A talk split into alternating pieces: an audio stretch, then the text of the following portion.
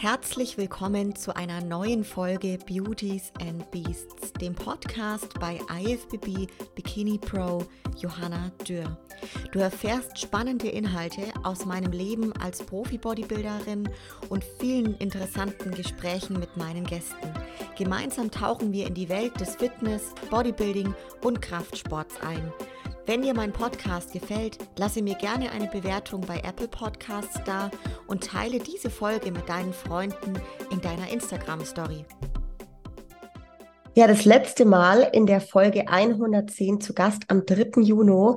Damals war der liebe Mike Ziesler ja, ähm, bei mir im Podcast zum allerersten Mal und damals noch mit einem gewissen anderen Status. Aber da kommen wir gleich drauf zu sprechen. Mike, damals hat die Sonne geschienen, alle waren im, ja, im Freibad draußen. Äh, jetzt so ein halbes Jahr später.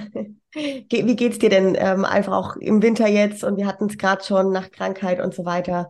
Wie, wie geht's dir? Ja, hallo erstmal an alle, die eingeschaltet haben und hallo an dich.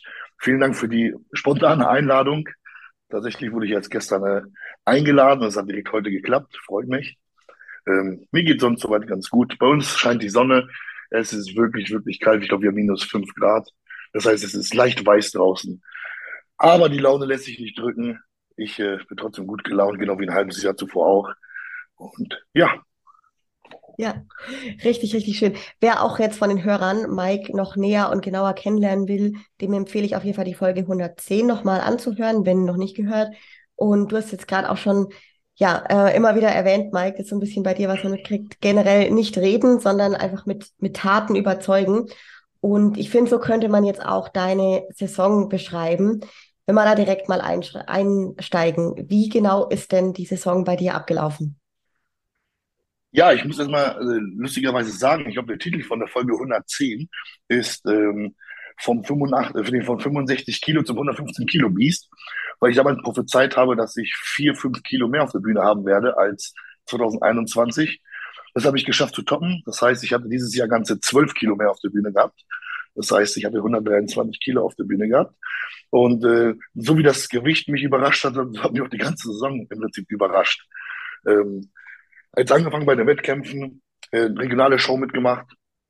Ähm, wollen wir nach und nach äh, über die Shows reden oder? Genau, fangen wir vielleicht kurz an, so über die ähm, bei der Prep einzusteigen. Also okay. wie lief die insgesamt für dich, für dich ab? Um einiges einfacher als der liebe Stefan, weil der Stefan, der quält einen mal richtig. Ähm, ich sage immer, wenn der Stefan Kienzel geht, überlebt, dann überlebt auch alles andere. ne? ähm, Gerade als äh, Schwergewichtsathlet, ähm, ja, lief die Prep für mich äh, überraschenderweise ziemlich easy bis irgendwie zwei Wochen vor Wettkampf. Ich hatte viel zu essen, ich habe weniger Cardio gemacht, ich ähm, hatte öfter so eine so eine ähm, Refeed, also für die Leute, die jetzt nicht wissen, was Refeed ist, Tage, wo ich halt ähm, drei, viermal so viel Kohlenhydrate esse wie an einem normalen Diättag. Ähm, mein Training lief super, ich war Gott sei Dank gesund, ähm, ich konnte mich nicht beschweren, ich, beschweren, ich hatte keine anderen Probleme um mich herum also vom, vom Großen und Ganzen lief die Prep anders als bei Stefan, aber auch um einiges einfacher und besser für mich. Mhm. Glaubst du, dass das auch aus dem Hintergrund ist, dass das jetzt für dich einfach eine, ja, wie eine nächste Prep ist? Und man würde ja auch von Prep zu Prep so einfach routinierter bei allem und der Körper funktioniert vielleicht wieder ein bisschen anders oder war es wirklich, weil ihr einige Stellschrauben, gerade du mit deinem neuen Coach, dann auch anders angegangen seid? Ich denke beides. Ähm, Lustigerweise war ich ja bei Stefan vier oder fünf Jahre nicht auf der Bühne gewesen. Das heißt, ich habe ja gar nicht auf meine Ernährung geachtet. Erst seit dem ersten Achten dann so einen Cut gemacht, dann habe ich auf meine Ernährung geachtet. Und ich denke, das war, ein, das war eine ziemliche Umstellung. Plötzlich wieder alles abzuwiegen, alles genau zu essen, alles genau zu beachten. Und jetzt war es halt einfach dieses mehr nach Gefühl gehen. Das heißt, ähm, ich musste nicht unbedingt alles ähm, äh, hundertprozentig irgendwie mir darüber Gedanken machen, wie ich was vorkoche und wie das nächste Meal aussieht, sondern ich wusste aus der letzten Prep von Stefan schon, okay, das und das steht an, das und das wird gemacht, so und so viel Zeit brauche ich dafür. Das heißt, es war alles viel routinierter und ich konnte entspannter in diese Vorbereitung einsteigen, ohne mir da großartig Gedanken machen zu müssen, wie ich alles hinbekomme, wie das nochmal war, wie viel Gramm hatte nochmal, äh, weiß nicht, das und das gehabt, wie viel Fett hatte ich hier und dort drinne. Ja, und dann, wie gesagt, diese, diese vermehrten äh, Kohlenhydrattage, ähm, denke, die haben die Psyche um einiges äh, beruhigt. Ja, ja. Ist auch spannend, weil du sagst, da ist an sich so der Weg beim Stefan mal eine Prep zu machen und danach dann, egal wo man hinkommt, ist es wahrscheinlich ein bisschen entspannter. Es ist gar nicht so schlecht, weil man da schon eine eher härtere Schule dann, sage ich jetzt mal, durch, durchläuft, was das Thema anbelangt.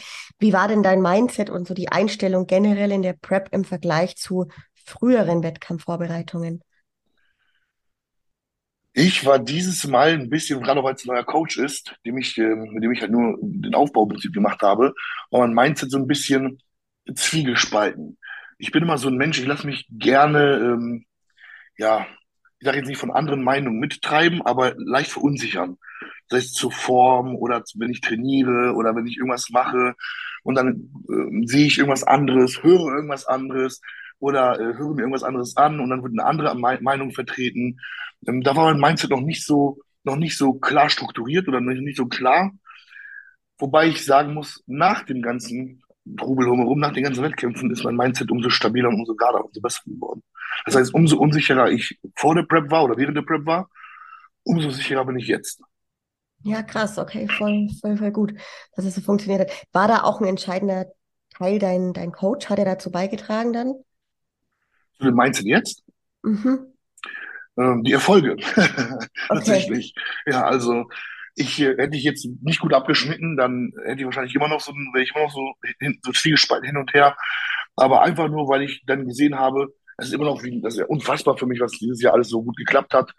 Und wenn ich mir so die Bilder angucke, denke ich, das bist doch niemals du, der da oben stand oder der so aussah. Und das ist immer noch so ein bisschen, klar, ich sehe dann die Karte hier, die steht hier unten und die Pokale und sowas und sieht man alles, aber es ist immer noch so ein, vielleicht verstehst du mich ja auch, weil du das ja, weil du, weil du auch dann Profi geworden bist und so. Und dann, es ist so ein bisschen, man lebt, man lebt zwar diesen Traum, den man dann schon hatte, aber im Endeffekt hat sich gar nichts verändert, weil ich muss trotzdem morgens aufstehen, muss trotzdem noch mehr essen, ich muss trotzdem noch härter trainieren und ja.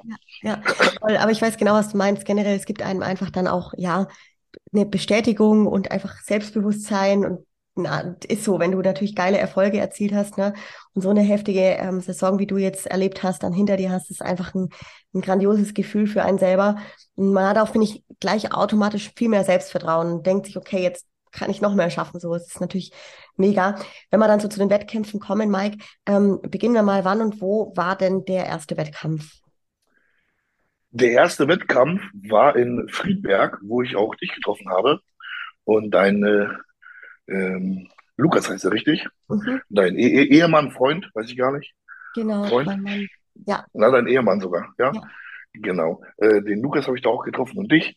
Und ähm, ist ein bisschen holprig äh, angefangen, der ganze Wettkampf dort. Ich bin zu spät erschienen, die wollten mich nicht auf die Liste schreiben. Ähm, die wollten mich dann nicht mehr zulassen, weil ich irgendwie 20 Minuten zu spät war. Mein, meine, meine Karte mit der Registrierung war schon zerrissen gewesen und ganz bisschen Diskussion und ah und warum und bla und äh, im Endeffekt wurde ich dann trotzdem noch eingeschrieben, da kam dann Rejane dazu und ähm, habe mich nochmal neu eingetragen dort und das war so der erste Wettkampf, ähm, wie der lief. Ähm, ja, ich habe meine Klasse gewonnen. Das Gesamtsiegerstechen habe ich gegen den lieben äh, Patrick Teutsch verloren. War auch klar verdient gewesen. Für mich war das einfach nur, ich muss finden, damit ich in Polen starten kann. Also das war für mich so eine Show, wir haben nicht, wir haben nicht irgendwie Kohlenhydrate gekattet, also untergeschraubt. Wir haben nicht, wir haben nur leicht aufgewässert. Wir haben so eine, so eine Viertel, so eine Viertel Peak Week gemacht. Also so eine, so eine leichte Entwässerungswoche haben wir da gemacht. Und ähm, die Form war aber trotzdem okay. Für die Regionale hat es gereicht, für die Klasse, um dann die Boss, um dann die Bestform beim Gesamtsiegerstechen zu haben. Dann natürlich nicht. Der Patrick, der war super in Form. Und ja, das war so der erste Wettkampf in Friedberg. Mhm. Wie war denn dein persönliches Ziel auch zu Beginn der Wettkampfsaison? Mein persönliches Ziel war es, so schnell wie möglich Profi zu werden. Und danach dachte ich eigentlich schon, ist die Sache vorbei. Also ich mache ein, zwei Wettkämpfe, werde dann Profi und dann gehe ich wieder in die Offseason. Das war eigentlich nur so meine Voraussetzung oder, oder mein Wunsch, den ich danach hatte. Ja, ja. So geil. Ja. Wie, wie, läuft generell so eine Planung einer Wettkampfsaison bei dir jetzt ab, Mike? Also ist da vorher bei dir schon genau klar, wann welcher Wettkampf und so weiter? Oder planst du dann irgendwann nur noch von Wettkampf zu Wettkampf direkt? Also den ersten Wettkampf, diese, also die regionale Show, die habe ich mir schon so ausgesucht, weil ich wusste, dass ich in Polen starten werde.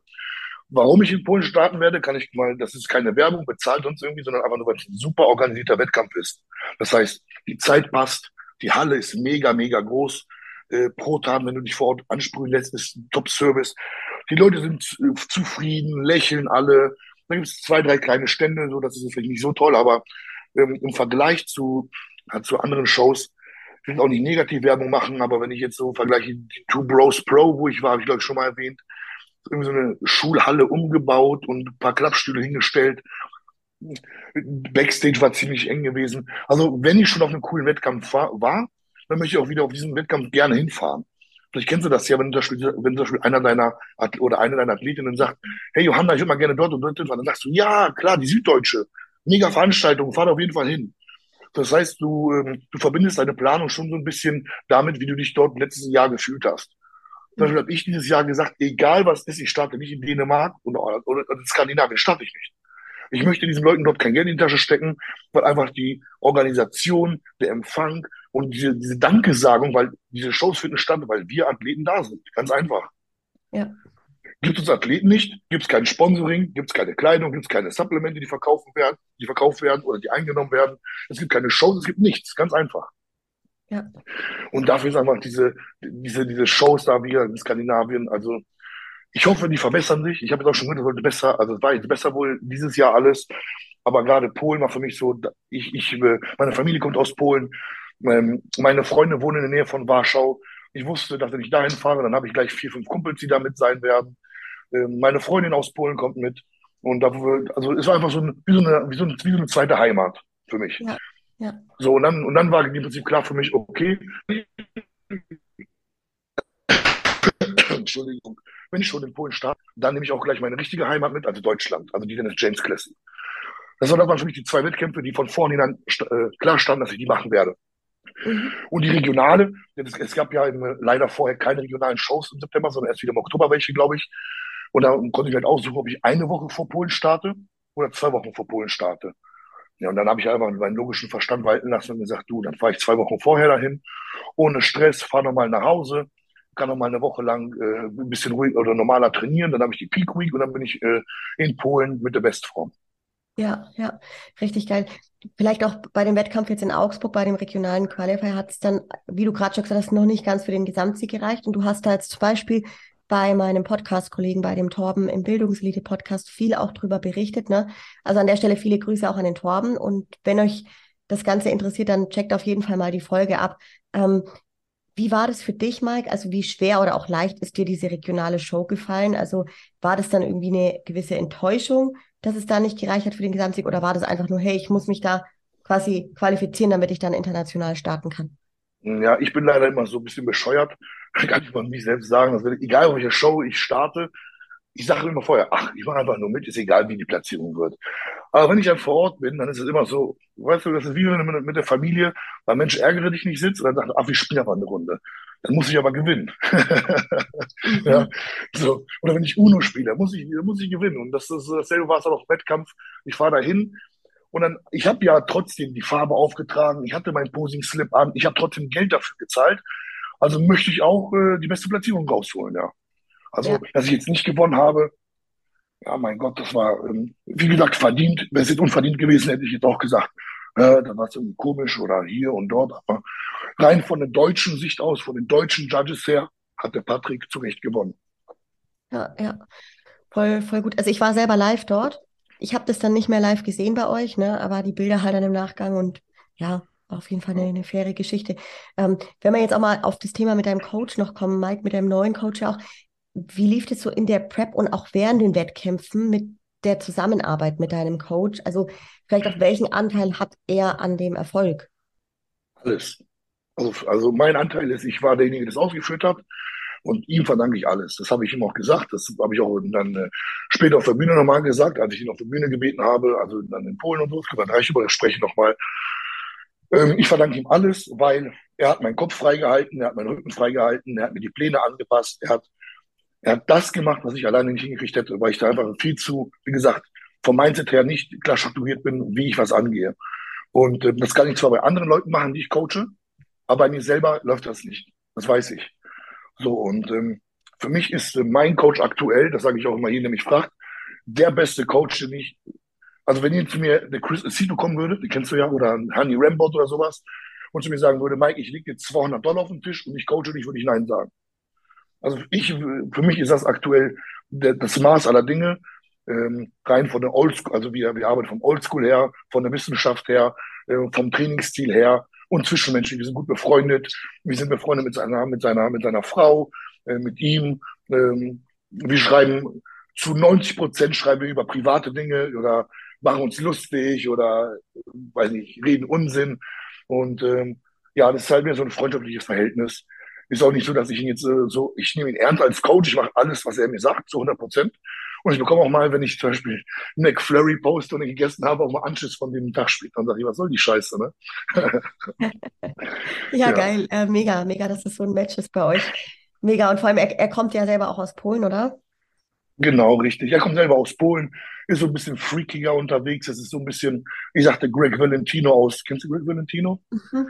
Äh, genau, aus, aus, aus Polen, hat eine, hat eine richtig dicke Ölkeule, ist, sagt, gibt auch selber zu, ähm, ihm ist das egal, er hat dadurch sein eigenes Image, seine eigene Fanbase in Polen. Er trainiert selber schwer, wiegt 140 Kilo, hat da mal nachgeholfen, ein bisschen was mit, mit, mit, mit Ölzeug, sagt auch alles öffentlich und gibt auch alles zu. Und ähm, ist halt immer lustig zu sehen, wie dann die Leute ihn trotzdem haten, obwohl er das ja schon zugibt und ihm das trotzdem scheißegal ist. So, ne? Und äh, also, wie gesagt, das, was er macht, das muss ich ja nicht machen. Und äh, das ist seine Sache, das ist sein Image. Für mich das Zwischenmenschliche und das Verhältnis als Coach und Athlet. Und das ist für mich zu 100 Prozent optimal. Ja, sehr geil. Man hat auch bei dir in Instagram immer mal was gesehen von ihm und es ist schon echt beeindruckend, also wie er einfach aussieht und egal ob da Öl oder hin oder her, aber es ist einfach ja beeindruckend und sieht man auf jeden Fall nicht alle Tage generell. Ne? Ähm, wenn wir so zu, zu dem Wettkampf nochmal in Polen kommen, Mike, wie, wie war so die Reise nach Polen? Da gab es ja doch auch ein paar Probleme mit dem Auto bei der Hinfahrt, glaube ich, oder? Ja, ja. Also die, äh, der Wettkampf in Friedberg, da, da war schon alles entspannt gewesen und äh, da, da habe ich keine Probleme gehabt. Ich war ein bisschen, ich fand, ich fand die Organisation, das muss ich immer sagen, in Deutschland jedes Mal die Organisation, die ist ja völlig äh, katastrophal. Ne? Also das, das wollte ich nochmal, wollte ich noch kurz anmerken, damit das die Leute auch wissen. Und vielleicht können sie ja nochmal verbessern, dann die Veranstalter, weil immer so einen großen Terz darum machen, weil ein Athlet 15 Minuten zu spät kommt, aber dann nichts als Athlet dort, wo du normalerweise um 17 Uhr drankommen solltest, dann bist du erst immer noch halb zehn dran. Mhm, ne? Also dann bitte vor der eigenen Tür kehren und sagen, nicht Mike, du bist 15 Minuten zu spät, ich, ich äh, tragen wir hier nicht mehr ein. So, das, war, das wollte ich mal kurz austeilen noch. und ähm, ja, nach Polen dann die Fahrt. Die hat sich, äh, ich bin erstmal nach Posen gefahren, also nach Posen äh, zu meiner Freundin. Dort habe ich dann zwei Nächte verbracht und dann sind wir nach äh, Warschau gefahren. Auf der Hinfahrt nach Warschau hatte ich dann ungefähr 150 Kilometer vor Ankunft ähm, eine Batterie. Oh, Moment, Entschuldigung. Ja, alles gut. Ablehnen. Wurde jetzt hier angerufen. Moment, ich mal kurz in den Stummmodus hier rein. Ja. So. Entschuldige. Ähm, ja, äh, wir sind, ähm, wir sind dann ähm, 150 Kilometer vor Warschau sind wir dann einmal kurz angehalten und hat meine Batterie geblinkt. Das heißt, Batteriezustand sehr entladen. Und ich natürlich ähm, direkt zwei, drei Kumpels angerufen. Was, was ist das? Erzähl mir bitte, dass nichts Schlimmes ist. Und dann haben die mir gesagt, du Mike, das ist ähm, der, ähm, na, wie nennt man das denn? Der, ähm, ich habe den Namen vergessen, wenn die Batterie auflädt. Auf Polnisch heißt das Transformator, ich weiß nicht, wie es auf Deutsch heißt jetzt. Ähm, ist auch, ist auch Wumpe. Jedenfalls ist ein Autoteil kaputt, was die Batterie nicht mehr richtig lädt. Und ähm, damit kommst du nicht mehr weit. Und dann sind wir dann noch, haben wir das noch riskiert, sind so weit wie möglich gefahren, sind dann in Warschau rein in die Stadt, durch so einen riesen Kreisel und im Kreisel habe ich dann gemerkt, wie die Lenkung ausfällt, so ganz leicht. Meine Gänge haben angefangen zu blinken, dann äh, mein Licht ist vorne ausgefallen. Und dann bin ich gerade noch rechts auf so einen Fahrradweg, auf so einen Parkplatz raufgerollt, auf den Bordstein drauf und dann war wirklich Klack aus. Und dann, dann dachte ich mir, du, das war doch von Gott oder irgendjemandem geplant, dass es genauso im Timing passt. Das hätte, das hätte sonst, wir waren zehn Minuten vom Hotel entfernt oder vom Airbnb und irgendwo auf dem Radfahrweg an der Seite, also nicht irgendwo auf der Autobahn, das war einfach passen. Ja, ja ich, hab, ich hatte natürlich schon vorher Paranoia gehabt, äh, wegen meinem Essen immer, habe alles vorgekocht gehabt. Mein ganzes Wasser hatte ich schon abgewogen, abgefüllt gehabt. Ja, und dann haben wir erstmal auf den Pannendienst gewartet, äh, vier Stunden, also bis ein Uhr morgens. Äh, dann muss ich diesen, ich weiß nicht, wie das ist im Airbnb. Ich bin immer so, ich habe immer alles lieber dabei. Also Reiskocher habe ich mitgenommen, Waage mitgenommen, deine Klamotten mitgenommen, die ganze Tüte voll mit Supplementen und, und, und. Das heißt, ich musste mein Auto leer laden, in das Pannendienstfahrzeug reinladen, alles ins Hotel bringen, dann das Auto wegbringen und dann, ja, Ersatzwagen organisieren, bla, bla, bla. Lange Rede, gar keinen Sinn. Das Auto wurde repariert, ich habe einen Ersatzwagen organisiert bekommen und dann hatte ich am nächsten Tag äh, schon im Prinzip den Stress, den ich am Vorabend hatte, schon wieder ausgeglichen gehabt. Ultra krass. Was dir denn generell in, in solchen Situationen dann irgendwie wirklich akut auch ruhig zu bleiben? Nee, ich bin so Panikmacher. Ja, ich bin dann, meine, meine Freundin hat mich dann zusammengeschissen, weil ich dann, äh, was mache ich jetzt? Scheiße. Äh, und, mhm. und ich habe dann richtig Panik geschoben und sie hat dann gesagt, das ist jetzt halt so und bleib jetzt mal locker und das ist schon alles wie es sein soll. Wir sind nicht auf der Autobahn stehen geblieben, wir behindern hier niemanden auf, auf dem Weg und ja, ich war dann derjenige, der dann Panik geschoben weil gerade, kennst du es ja, du bist eh schon aufgeregt und dann der Wettkampf und dann kommst du nicht heil an. Dann dachte ich mir so, eigentlich hast du ein Essen hier, du hast ein Trinken hier, Irgendwo hast du auch sicherlich eine Toilette während der Peak Week, weil ich musste ja zwölf Liter oder zehn Liter trinken da. Ähm, ich dachte, ja gut, eigentlich, eigentlich gibt's nichts, äh, was jetzt noch schieflaufen könnte, außer dass ich mich selber künstlich aufrege. Voll gut. Merkst du da auch irgendwie körperlich, dann, dass du Wasser ziehst, also durch diesen Stress dann? Wie ist es bei dir? Nee, weiß ich nicht. Ich bin so ein Typ, dass wenn ich so einen Stress habe oder länger Auto fahre, dass ich da irgendwie nicht so ein Wasserkanister werde. Also bis jetzt habe ich das noch nicht wahrgenommen. Ja, ja, voll gut, voll gut. Hat es dir generell geholfen, dann dort den Wettkampf in Polen zu machen, dass du auch selber polnische Wurzeln hast, also dass du die Sprache sprichst und dich dort auch wohlfühlst und eben nicht fremd bist?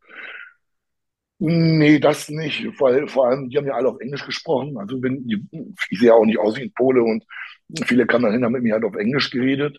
Ähm, der Veranstalter, seine Ehefrau, die kannten mich zwar jetzt schon so. Das heißt, sie wussten, dass ich Polnisch spreche, aber Backstage und so muss ich halt erstmal was auf Polnisch sagen, damit sie halt wissen, dass ich auch Pole bin oder Polnisch sprechen kann. Und ähm, es war schon alles so gemacht, dass man halt auch sich dort als Ausländer, in Anführungsstrichen, also als Deutscher oder als Spanier oder da waren ganz, ganz, ganz viele aus Syrien da gewesen oder aus Ägypten äh, Teilnehmer, dass man sich dort wohl fühlt. Also nicht, wie ich das mitbekommen habe, wie in anderen Wettkämpfen, zum Beispiel in Spanien, oder nur Spanisch die Posen angesagt werden und sowas. Also sowas gab es dort nicht.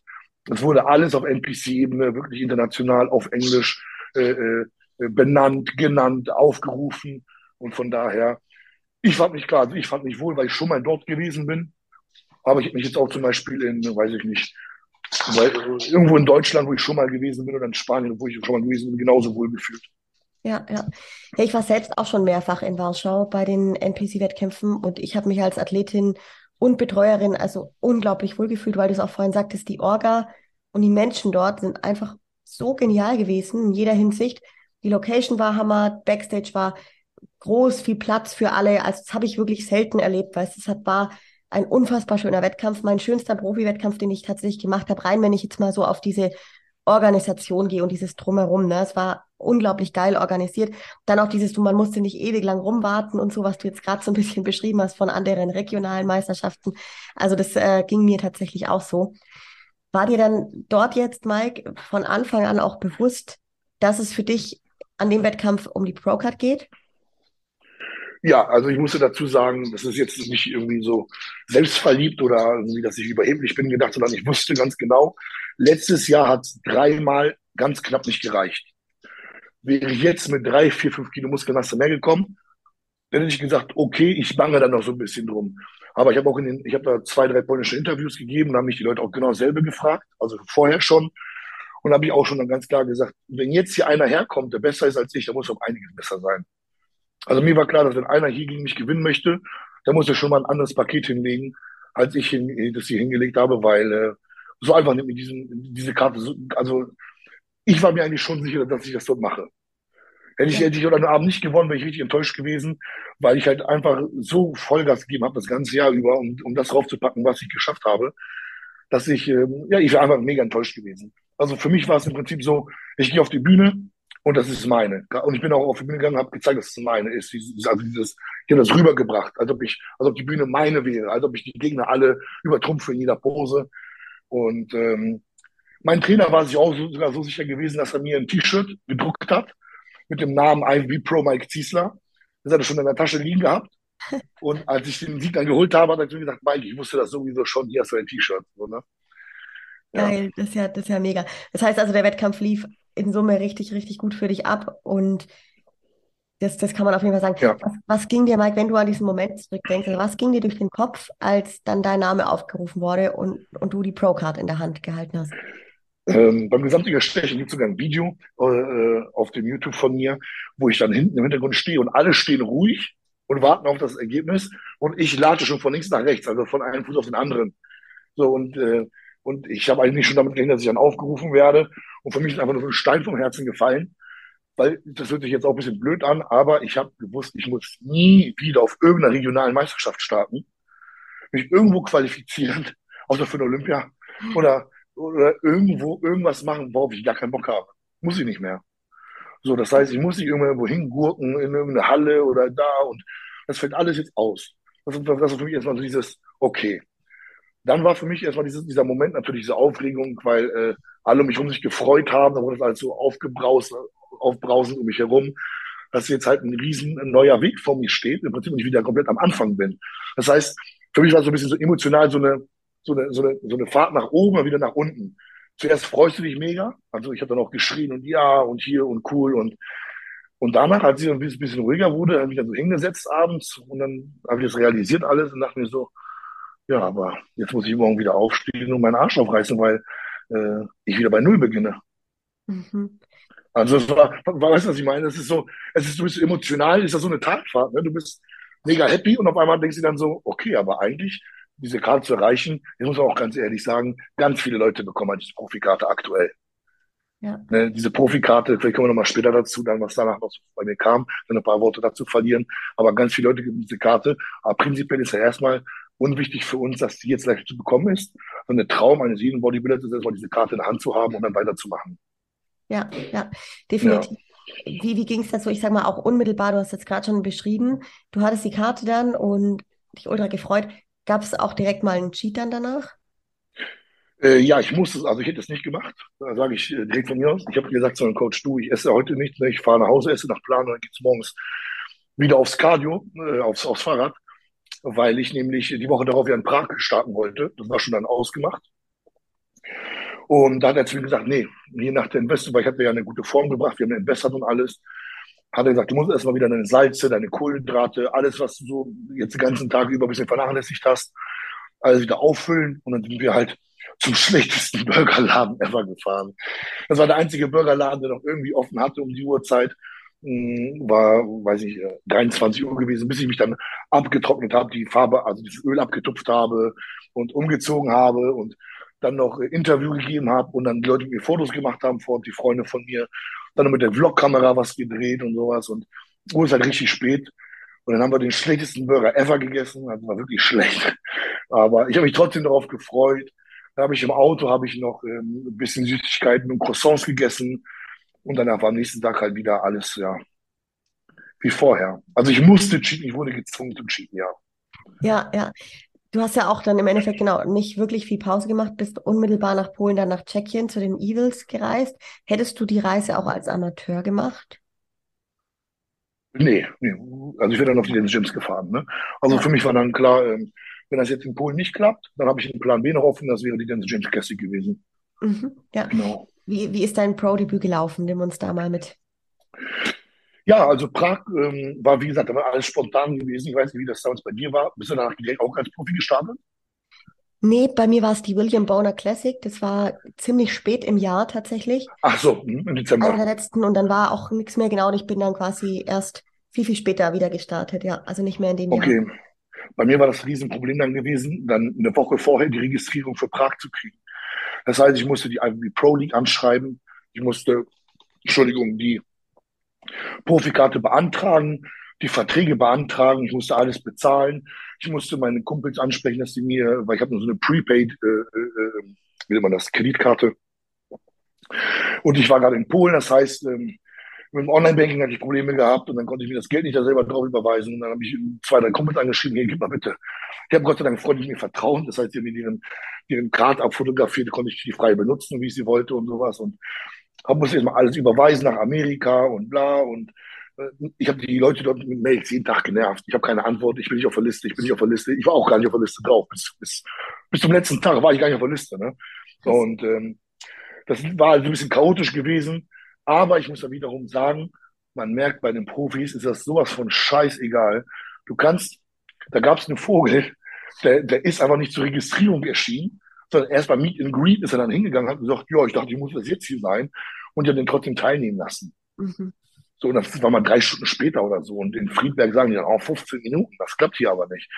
Bei den Profis war das alles scheißegal. Ich habe da mit einer geschrieben aus Prag und jetzt bin ich gesagt, Mike, wenn alle Stricke reißen, kommst du einfach zur Registrierung, meldest dich einfach vor Ort mit allem an, fertig. Ja.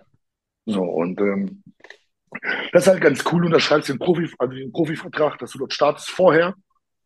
Und damit, ähm, damit äh, ist im Prinzip alles durch. Und ob du dann auf dieser Liste drauf bist oder nicht, interessiert keinen. Dann wirst du halt vor Ort dazu geschrieben, fertig. Ja, ja. Richtig geil. Und was auch, was, sorry, was auch cool ist, ist, was ich vorhin nicht wusste, dass wir für die Wettkämpfe gar nicht mehr bezahlen müssen.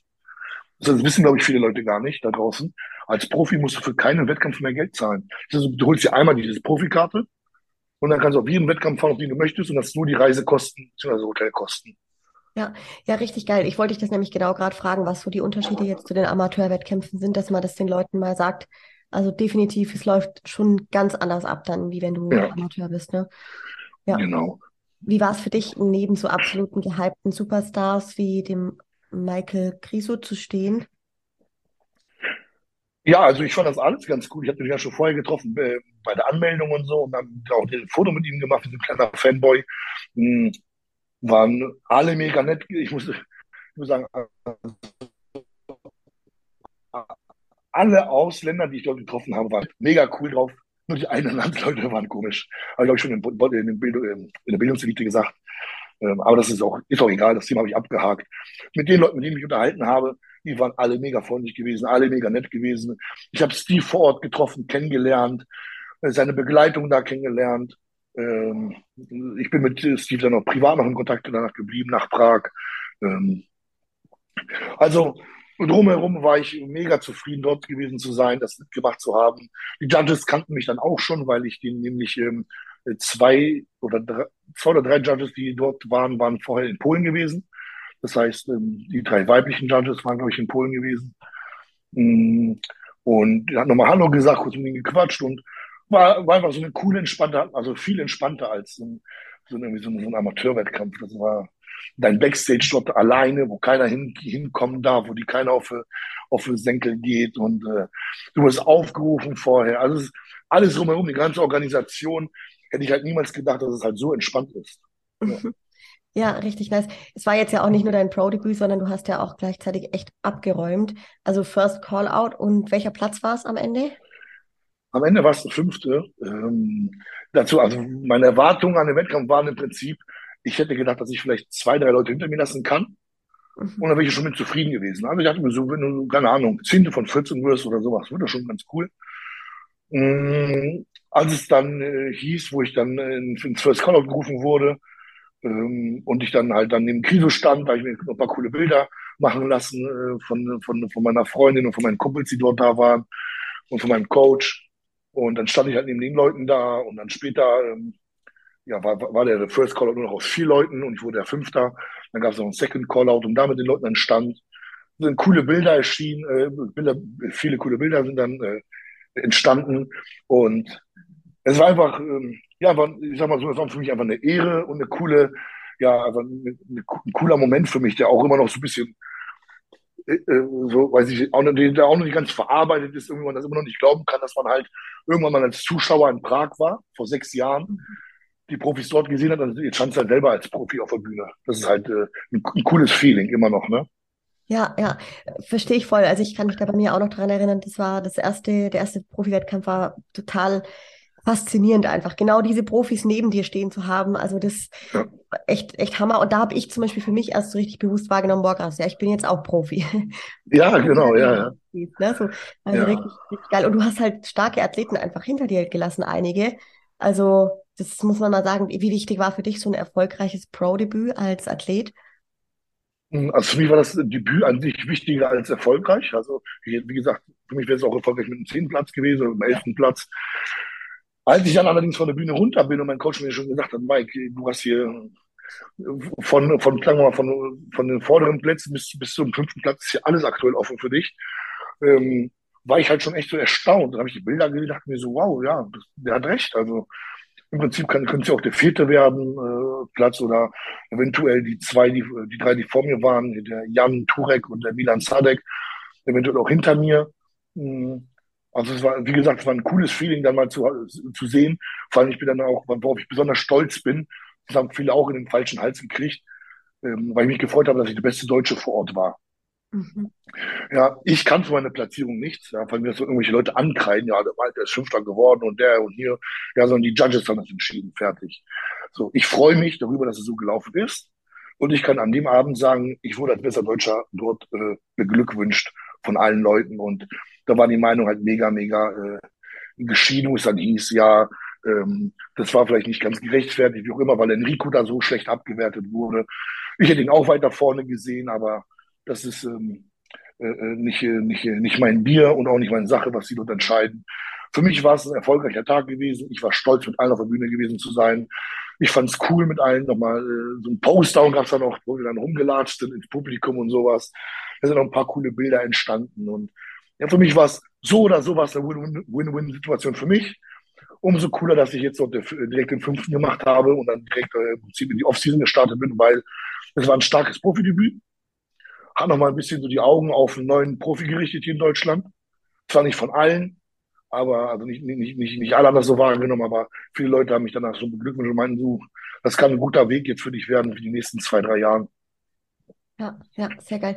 Nun war jetzt nach Tschechien dann aber auch erstmal Pause, ne? Also ähm, wie genau geht es jetzt bei dir weiter, Mike? Ja, ich habe dann äh, direkt den Rebound genutzt. Also Rebound für alle, die nicht wissen, was das da ist, ähm, ist im Prinzip so eine Phase, wo der Körper wie so ein leerer Schwamm ist.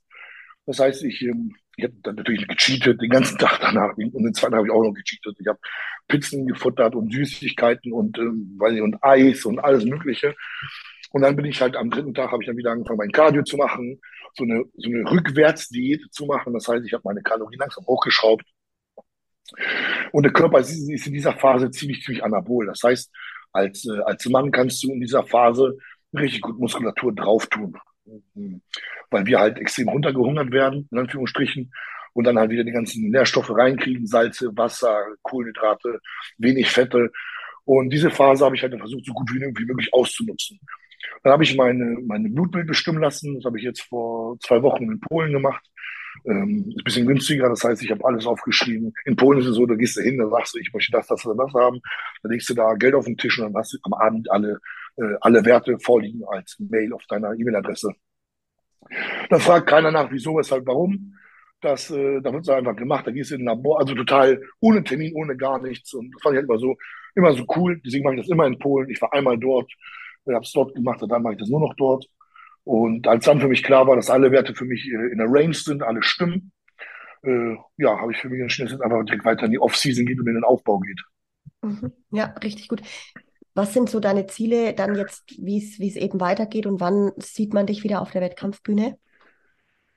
Ja, vielleicht können wir noch mal ganz, ganz gut dazu sagen, dass ich äh, meinen Sponsor gewechselt habe, beziehungsweise meinen alten verlassen habe, meinen neuen, äh, äh meinen Vertrag vorgestern unterzeichnet habe bei Smile Dogs und bei Neosubs. Äh, für mich war es wichtig, dass mein neuer Weg, also dieser Weg, den ich jetzt 2023 bestreiten werde, mit meinem Sponsor zusammen ähm, passt. Das heißt, dass ich jemanden im Rücken habe, der Potenzial in mir sieht, wie es auch damals in gehabt hat. Also MP hatte damals auch gesagt, du, wir nehmen dich, weil wir dich äh, äh als guten Athleten, äh, wir denken, dass du guter Athlet werden kannst, äh, wofür ich auch dankbar bin, die drei Jahre, wo ich dort war. Und ähm, jetzt habe ich halt einen Sponsor gesucht, wo der, mich, der genau dasselbe sieht wie NP halt auch nur auf einer professionelleren und besseren Ebene, wenn man das so ausdrücken darf. Und da jeder wahrscheinlich oder viele Leute die Videos ähm, von Smilodogs Neo Subs kennen mit Steve und sowas, also mit Steve Bentin, habe ich mich mal mit Steve zusammengesetzt und meinte mal so, sag mal Steve, was ist denn eigentlich, wenn ich bei euch bewerbe? Also ich habe jetzt keinen Vorteil dadurch gekriegt, weil ich ja jemanden kenne, sondern einfach nur, ich muss auch eine Bewerbung hinschicken mit, äh, mit Umsätzen, mit, mit, mit, mit, mit Views und bla und ne, alles, was so dazugehört. Und wie sieht's aus, wenn ich da so ein kleiner zweiter Steve werde? So nach dem Motto, ne? So eventuell, wenn es gut läuft, ne? So halt nur als Men's Open, nur eine zwei nicht als Men's Open zusammen auf Reisen gehen hier und dort. Und ja, das ist im Prinzip auch schon, was, was mein weiteres Ziel ist, äh, also mein weiteres Ziel ist. Ich werde 2023 wieder auf die Bühne gehen, im Sommer oder Spätsommer. Das heißt, dieses, dieses Mal nicht im Herbst, sondern etwas früher. So ist die Planung. Ähm, warum? Ganz einfach, weil ich ähm, nicht zu lange weg sein oder bleiben möchte.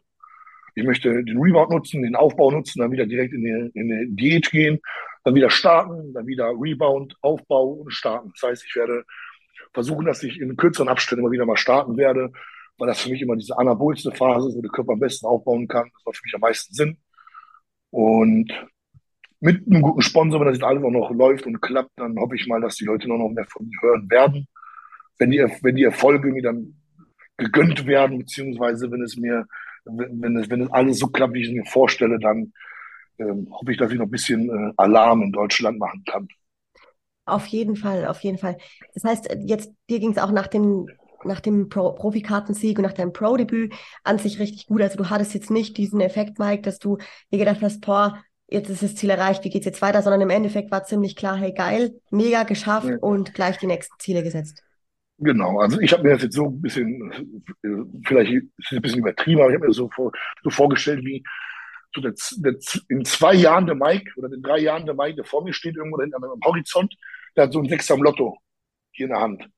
Und der ruft, komm, gib Gas, mach weiter. Das, du kannst es erreichen. So.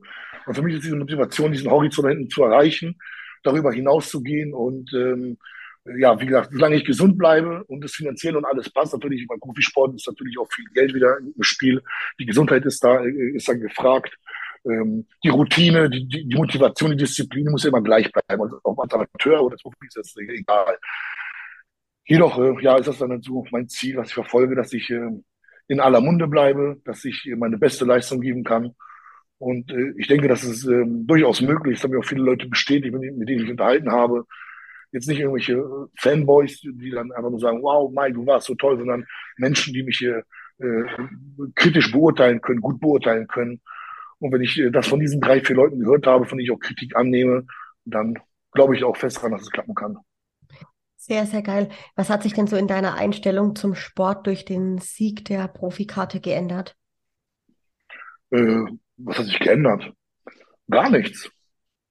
Also, also weiß ich nicht, ob, ob das jetzt so richtig ist oder falsch, aber bei mir hat sich da gar nichts zugeändert. Ich bin, vielleicht bin ich ein Ticken motivierter oder, oder, oder ein Ticken disziplinierter, weiß ich nicht. Aber im Endeffekt, also jetzt, wenn ich so die Prep vergleiche mit, mit, mit jetzt, also, also leider nicht viel. War es bei dir anders? Mal so gefragt?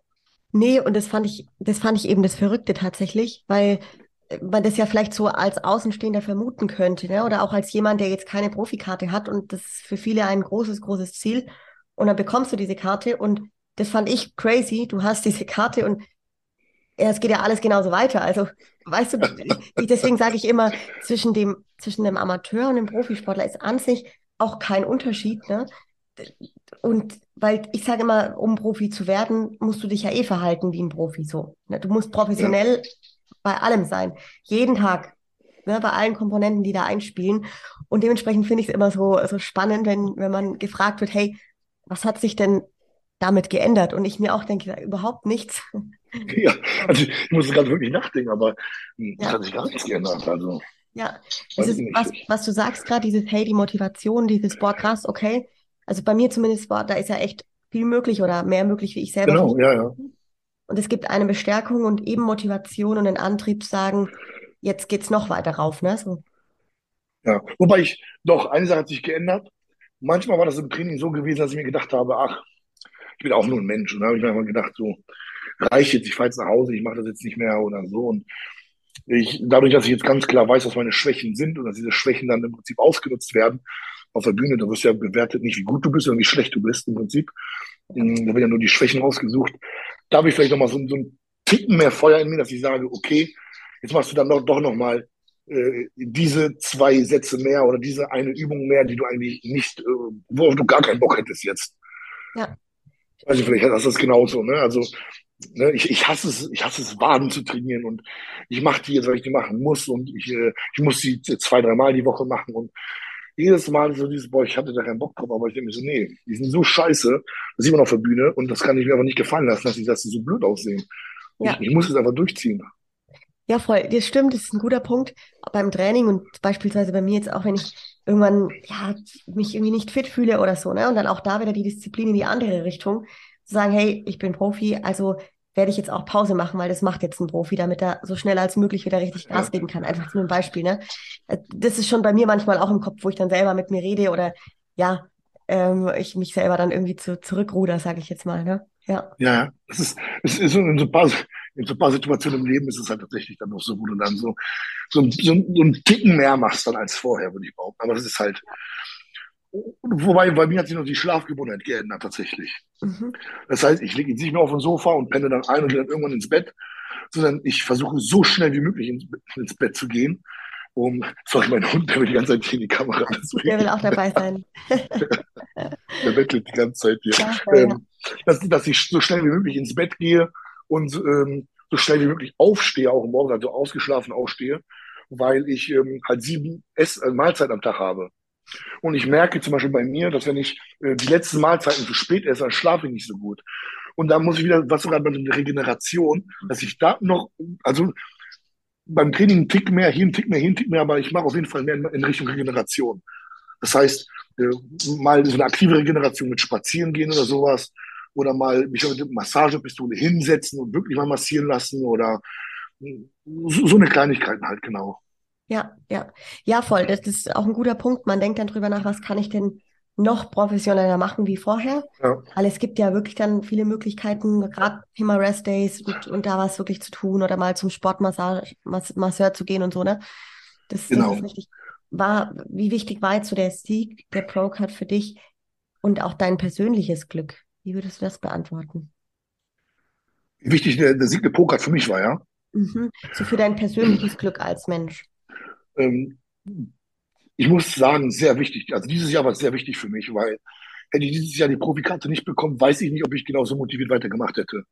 Weil ich habe mir wirklich, ich habe mir wirklich, wirklich den auf gut deutschen Arsch aufgerissen, das eine Jahr von, von 2021 auf 22.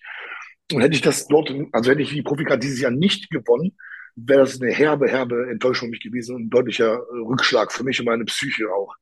Ähm, man, man weiß ja, dass man als Bodybuilder ein bisschen egoistisch ist oder sein muss. Und ähm, hätte ich jetzt so die Profikarte nicht gekriegt, hätte mir bestimmt an einigen, an einigen Stellen diese, dieser Wille gefehlt, nochmal durchzuziehen, nochmal ein Jahr ranzuhängen oder nochmal ein halbes Jahr ranzuhängen. Und dann, ne, ich bin auch mal so ein Mensch, das soll auch nicht jetzt die Leute falsch verstehen, die, die das jetzt zum sechsten, siebten Mal versuchen, aber wenn ich jetzt versuche, eine Saison meine Profikarte zu gewinnen, das klappt nicht. Und ich mache eine zweite Saison und es klappt wieder nicht. Dann musst du dir aber auch mal überlegen, macht überhaupt Sinn, diese Profikarte zu gewinnen? weil du gewinnst die Profikarte, kannst du die gut vermarkten. Wow, ich bin Profi.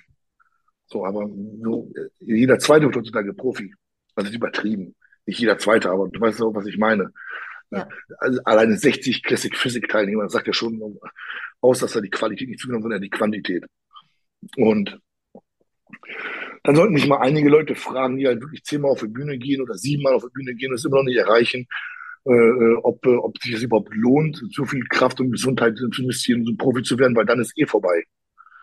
Und ich glaube, ich wäre dann an der Phase gewesen, wo ich, das war jetzt, war jetzt mein erster richtiger Versuch, Profi zu werden. Bei Stefan war es ja, ich mache mal mit und gucke, was so möglich ist.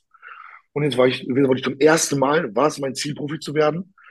Und hätte das jetzt nicht geklappt, und bei den James nicht geklappt, in Holland nicht geklappt, also dreimal hintereinander nicht geklappt, hätte ich mir so gedacht, du Mike, Vielleicht ist es einfach nicht für dich bestimmt, beziehungsweise einfach hast aber zu viele Schwächen, um oben mitspielen zu dürfen. Und hätte ich jetzt vielleicht auch in Prag den letzten gemacht, oder hätte ich dann so die Leute vor mir gesehen und die hätten mir nicht gefallen und hätten aber, ne, also wären in Form gewesen und hätten mir nicht gefallen, hätte ich vielleicht gedacht, du, vielleicht bist du als Profi jetzt auch ähm, irgendwo, ne, also wenn du letzter wirst und dann denkst du so, vielleicht macht das keinen Sinn. Aber gerade, weil man noch so gut abgeschnitten hat, und man sieht, was möglich ist, dann ähm, ja, hat man dadurch nochmal, ist nochmal für, für sich, für die Psyche, für die Mentalität, was wir schon vorhin hatten, fürs Mindset, so, eine, so, ein, so ein stabiler Feld, an dem man sich äh, haften kann. Definitiv, ja, verstehe ich voll. Wenn du jetzt nochmal starten würdest, würdest du alles nochmal so machen oder würdest du irgendwas ändern?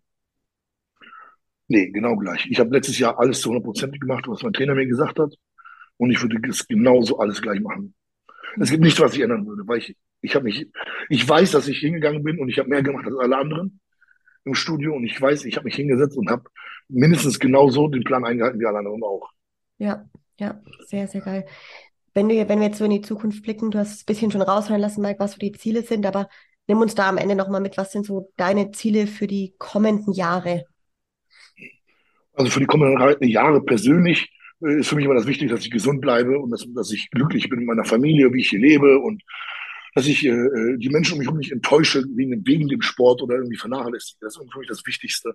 Habe ich, glaube ich, den letzten Podcast auch schon oft genug erwähnt, dass es ja noch ein anderes Leben außer dem Bodybuilding halt gibt. Aber wenn man jetzt rein aufs Bodybuilding gibt, wo, wo, wo ich mich jetzt aktuell so ein bisschen mehr einreihen würde, weil das jetzt schon ziemlich großen Fokus jetzt aktuell hat und die nächsten Jahre halt haben wird, um alles rauszukitzeln, was möglich ist.